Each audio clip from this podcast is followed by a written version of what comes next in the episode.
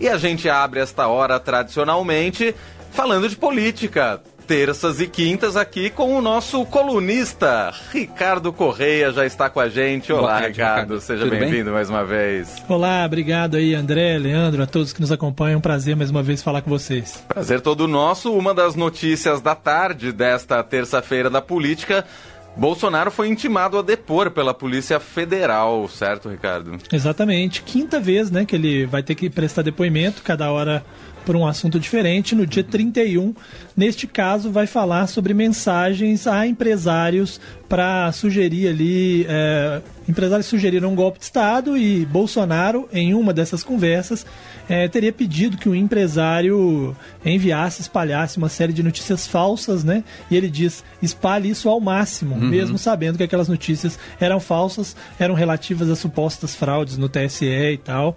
É, ontem, o ministro Alexandre de Moraes ele retirou vários empresários dessa investigação, arquivou o caso de vários empresários, mas manteve duas investigações relacionadas ao Meyer Nigri, que exatamente esse empresário envolvido nessa mensagem, uhum. e também o Luciano Hang. Né? Esses dois continuam sendo investigados, até porque há dois inquéritos é, no Supremo Tribunal Federal em, em, relacionados a milícias digitais, que né, faz sentido quando você diz que tem alguém mandando espalhar notícias falsas, e o próprio inquérito é, das fake news, são aqueles dois grandes inquéritos que estão no Supremo Tribunal Federal e que geram tanta polêmica, né? Por causa disso, então, Bolsonaro, no dia 31, vai prestar esse depoimento lá na sede da Polícia Federal. Bom, esse é o quinto depoimento um outro assunto, né, que de, de, de, alguma forma são cinco depoimentos diferentes sobre assuntos diferentes, mas que de certa forma também se interligam, né? É, o, o próprio Supremo Tribunal Federal considera que isso tudo está dentro de um mesmo contexto, né? Uhum. Tanto é assim que ele coloca desde a questão da vacina, a questão das joias, é, as questões do 8 de janeiro, todas dentro ali daqueles dois inquéritos que estão dentro da corte, né? Agora, é, é um Bolsonaro diferente, né? Que vai prestar esse depoimento no dia 31, né? Hum. Porque outra notícia que surgiu hoje foi sobre a harmonização dentária do ex-presidente, né? Ele, Ele na... colocou facetas. É, exatamente.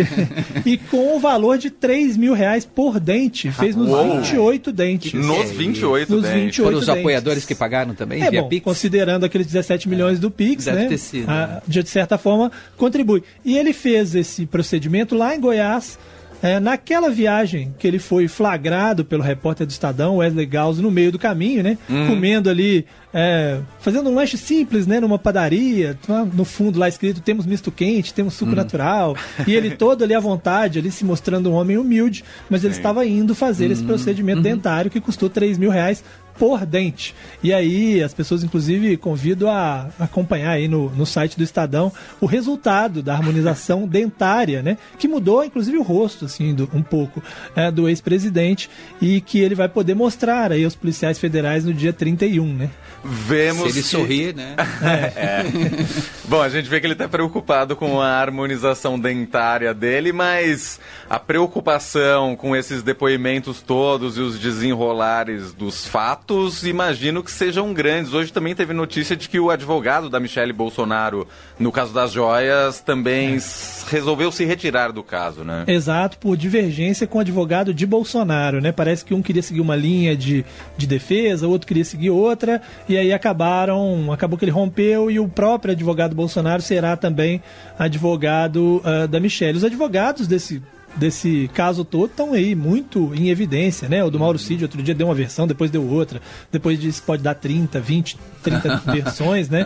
É, e aí a gente está cada vez vendo. Já tem um outro advogado, que é o Fábio Weigarten, que é advogado de Bolsonaro, que está citado na investigação, o outro, que é o ACF, também, né? Foi alvo, uhum. inclusive, de busca e apreensão, alvo da uhum. operação em si. Ou seja, os advogados estão bem em evidência, de uma maneira ou de outra, dentro dessa história toda é, das joias, né? E, e, e, agora também, certamente, nesses outros casos, nesse específico, sobre as notícias falsas espalhadas aí para o empresário, né? Bom, outro assunto que agita o mundo político e judiciário é o STJ, Superior Tribunal de Justiça, certo? Exatamente. O STJ amanhã, 30 ministros do STJ vão se reunir para decidir a criação da lista quádrupla uh, para enviar ao presidente da República para que ele decida escolha dois ministros uh, para a corte. Né? Houve aposentadoria de dois ministros ministros e o presidente Lula vai poder escolher esses dois ministros. E além disso, há uma terceira vaga destinada à advocacia, é, que eles também vão é, votar ali para montar uma lista. Eles vão colocar três nomes numa lista de seis nomes para enviar ao presidente. O curioso, e aí é, é, é inclusive é, assunto de reportagem é, do Daniel Aidar no, no, no, portal do Estadão, é que há várias pessoas ali naquela lista investigadas, inclusive pelo próprio STJ.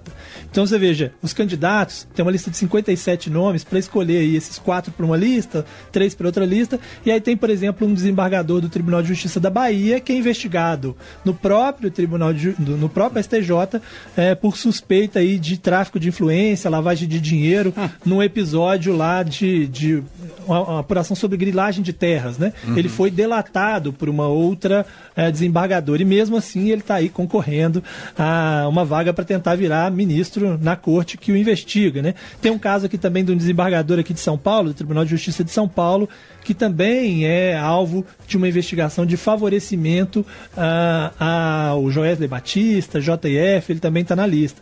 Enfim, são vários casos, então você tem ali uns 5, 6 casos é, de pessoas, desembargadores, que estão sendo investigados alguns no próprio STJ que mesmo assim querem compor a lista para quem sabe virar ministro.